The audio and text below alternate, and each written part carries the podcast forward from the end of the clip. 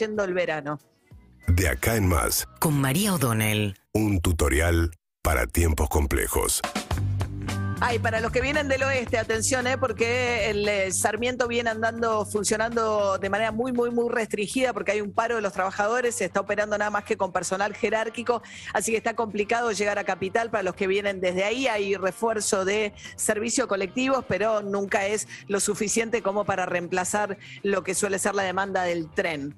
Ahora sí, a ver, nos metemos con la información importante del día de hoy. Ayer Alberto Fernández fue a declarar a los tribunales Podría haberlo hecho por escrito, pero fue personalmente en el contexto de una causa en contra de Cristina Fernández de Kirchner, donde se investiga si la entonces presidenta redireccionó o se interesó para que recibiera obra pública en la provincia de Santa Cruz Lázaro Báez, un empleado bancario que cuando gana Néstor Kirchner la presidencia pasa a trabajar, eh, funda una constructora que al cabo de muy poco tiempo se convierte en la principal perceptora de obra pública de la provincia de Santa Cruz, mientras que Lázaro Báez mantenía negocios y relación este, digamos, familiar, pero sobre todo eh, en términos de societario y económico con la familia Kirchner, por desarrollos inmobiliarios que hicieron juntos, porque les alquilaba los hoteles. Entonces lo que están buscando ver es si esta direccionar la obra pública para Lázaro Báez era porque a cambio la familia Kirchner recibía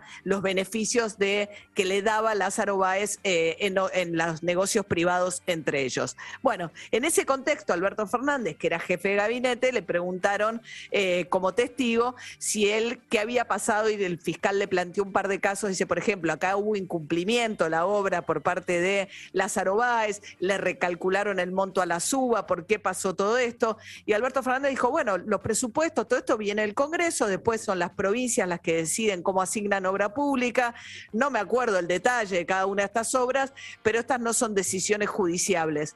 Después se trenzó en un momento con el fiscal Diego Luciani, que le volvió a preguntar, le volvió a preguntar y Alberto Fernández le dice, ¿usted tiene problema de comprensión? Bueno, no me falta el respeto, fue la respuesta de Alberto del fiscal al presidente Alberto Fernández en ese contexto. Pero bueno, uno podría pensar, wow, qué gesto que tuvo Alberto Fernández con Cristina Kirchner de ir a declarar como testigo a su favor en una causa judicial.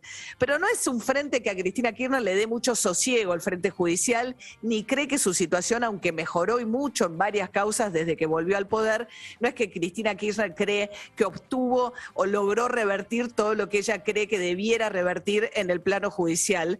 Eh, y de hecho hay muchas causas que tiene abiertas todavía y sobre todo si el conflicto fuerte con la Corte Suprema de Justicia.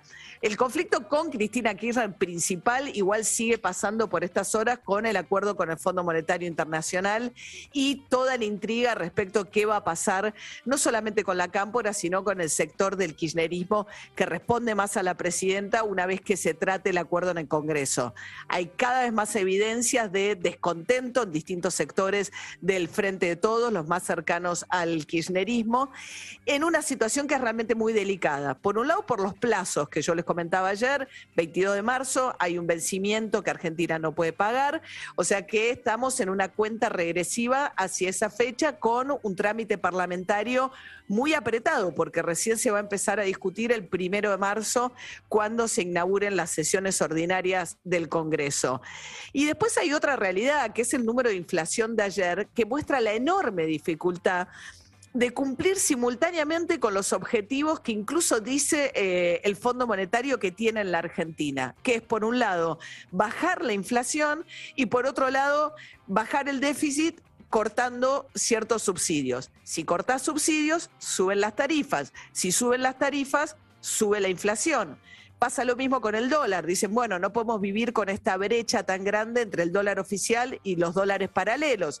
Cosa razonable, pero entonces, ¿qué pasa? El dólar oficial se va encareciendo a la velocidad de la inflación este año, cosa que no había pasado el año pasado.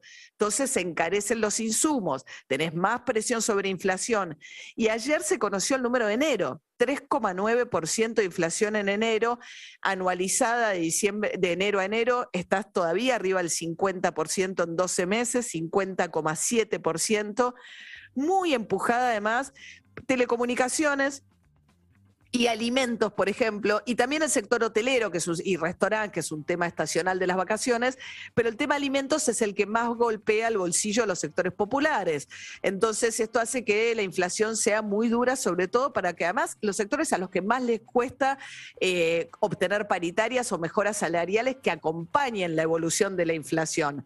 Eh, hay factores estacionales con el tomate, la lechuga, etcétera, que por lo que fueron la ola de mucho calor de enero subieron mucho muchísimo, pero también se vio el efecto de que terminó los meses de congelamiento de precios cuidados y se autorizaron algunas subas.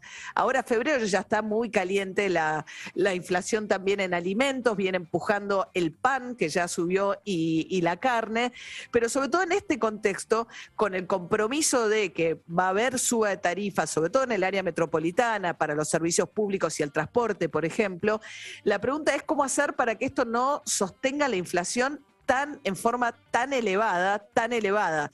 El fondo dice, por un lado, queremos como objetivo ahora que baje la inflación, que obviamente es un objetivo del gobierno también, pero por otra parte te dice, bueno, pero hay que bajar el déficit y hay que recortar subsidios. Entonces, es una situación en la que es para preguntarse si todos los objetivos que se plantean en forma simultánea son compatibles o no. Y es muy difícil, y en un contexto político además, muy difícil también.